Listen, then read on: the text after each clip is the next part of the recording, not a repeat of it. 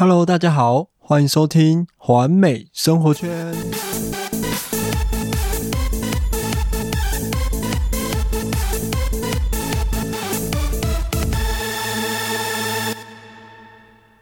今天呢，我们要讨论的是如何打破传统的思维，创造属于新时代的创造力。就跟我第一次看到 bingo 一样，很多事情你不走出去看，你是永远都不会知道的。那我们这礼拜一样邀请到了上礼拜广受好评的主播欧欧以及 Wilson 来跟我们分享这个议题，那就让我们来听听看吧。你你你刚才讲说，你小时候你们家庭的教育是说一个一个好的东西，让你就会比较好的体验这件事情。对。然后因为我在那时候在想认认认识一个朋友，他就讲说。例如果你东西是常穿的话，那就是可以买便宜一点，因为它可以容易去汰换。例如是说，你觉得夏，他就说是夏天的 T 恤，他可能就会大量买，然后每每年都会替换掉。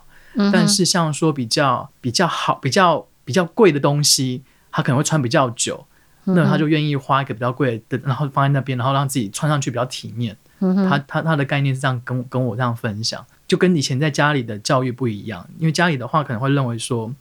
就是因为妈妈嘛，家里小孩比较多，然后家庭就是就会觉得说，就买便宜的，然后便宜的话要穿到坏掉才可以换，然后甚至是可能就是哎，我我可能穿我哥的，我我表哥的，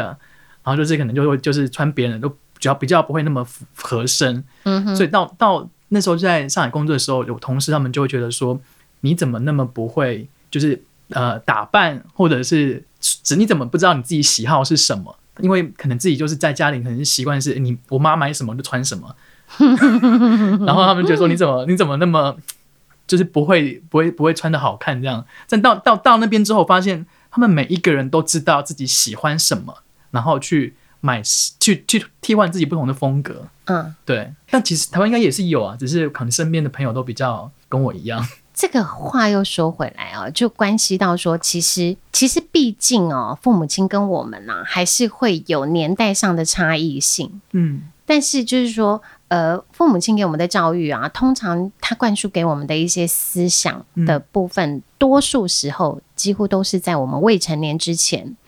他们会担心我们受伤跌倒，然后就是磕磕磕磕碰碰撞撞的，所以他们会希望把他们的经验分享给我们，避免我们去走太多的冤枉路。但是他们忘记了一件事情，就是这这个也是需要学习的。所谓需要学习，就是说我们不能太把自己的三观去灌输给下一代。你们知道所谓的三观是哪三观吗？人生观。价值观跟国际观，嗯，因为人生观多数时候是他自己亲身的体验，嗯，他去感受出来的。但你的感受跟我的感受或许不一样，是就西东方人而言，就会去提到说是呃所谓的生肖啊、五行啊、八字的东西。那在西方人所谓最直接的说法就是星座。你跟我的星座不一样，你的想法、你的思维，甚至于你要再提到就是四大四大法则、四大分法，就是血型。血型的想法跟星座的想法都会不同的，更何况你跟我，你跟我的生肖不同，在东方国家其实是生肖、五行这种东西，生辰八字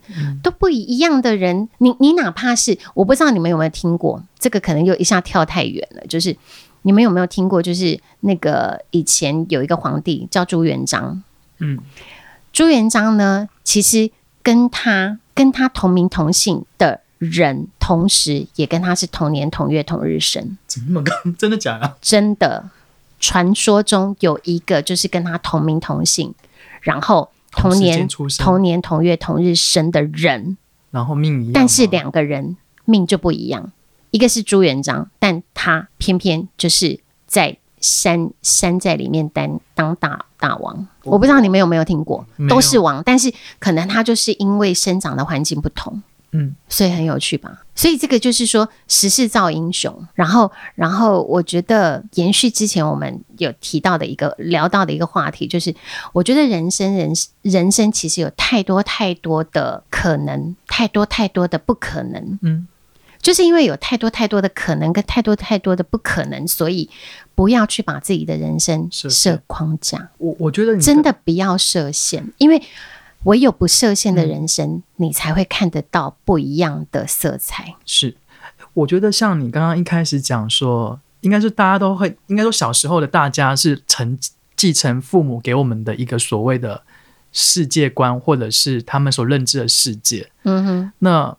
所以这才才会有人讲说什么呃贫穷限制我的想象，然后或者是说父母的父母的见解，其实就如果父母见见解深让让我们了解这个社会，那自己如果在学校的时候不愿意去扩大自己的生活圈的时候，你就只有在爸妈的视视野下成长，就有点类似说小时候大家问说你你的梦想是什么？嗯哼，你你未来职业做什么？其实有的时候会基于是你所能理解的那个地方，可能错，你爸爸妈妈做什么，嗯，然后你电视看了什么，你才会觉得自己的可以做什么。所以可能从身边的朋友、跟家长、跟老师会是你的框框。然后我是在前几年我发现说。当你去认识这个世界的时候，你你会发现其实就有很多的选择，但是父母有的时候会有一点担心，因为。你的你所要了解的世界超过父母的想象，是他们会害怕你受伤，是对。但但我那时候跟我父母沟通的意思是说，你们以前从南部到台北工作，其实也在找你们的机会。对。但是我去国外去，我去其他国家去看看，我去找一样是找我的机会。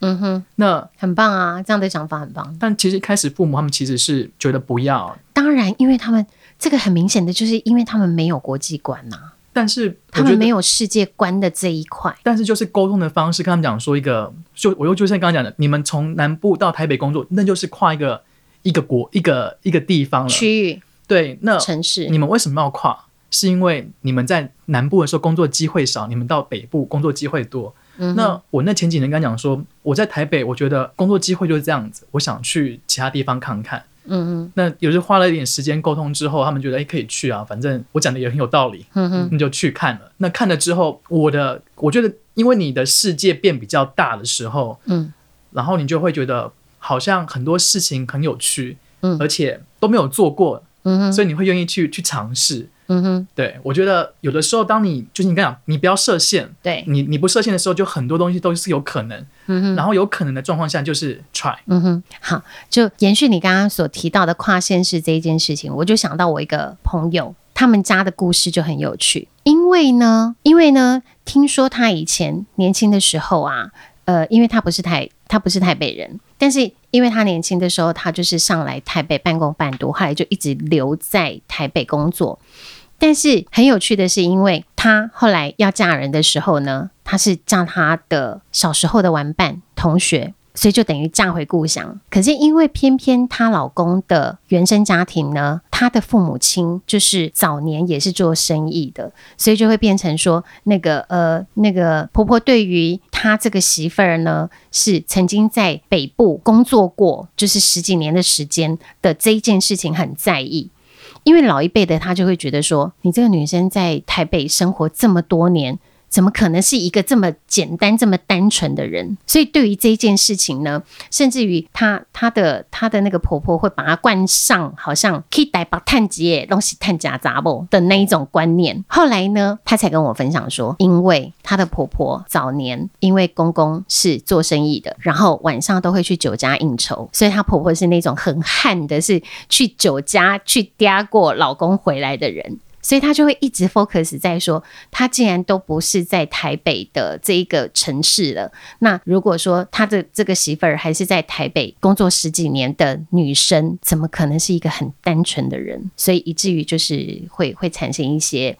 观念上的一些分歧。我觉得这很有趣，就像是瞎子摸象。对我摸到的是，如果我一直摸我眼前的这一块，嗯，我因为一直以为是因为因为大象很大嘛，嗯，如果我摸了鼻子。我就以为是是一个蛇，是那有些人可能摸到的是它的腿，可能觉得是猪。那但是如果你没有去探索它的整个样貌的时候，你只你自己以为是尖节，就是我看到这个地方的时候，大家的沟通上面其实有误解的。但我觉得呃，老一辈的人他们可能因为就是那个当时的文化背景，所以他们不愿意去尝试。是，那就是我们可能在年轻的这一辈的人要不断的去灌输他们。还有生活圈子，对我后来也是听我朋友在分享，就是。说，因为她那个婆婆的生活圈子就永远就是家庭，是，然后就是没有走出去。她就是觉得她就是要守着那个家，她就是很传统的妇妇女，她就觉得她要守着这个这个家，她只要把每一个孩子顾好就好了。然后平常也不太几乎没有朋友的，然后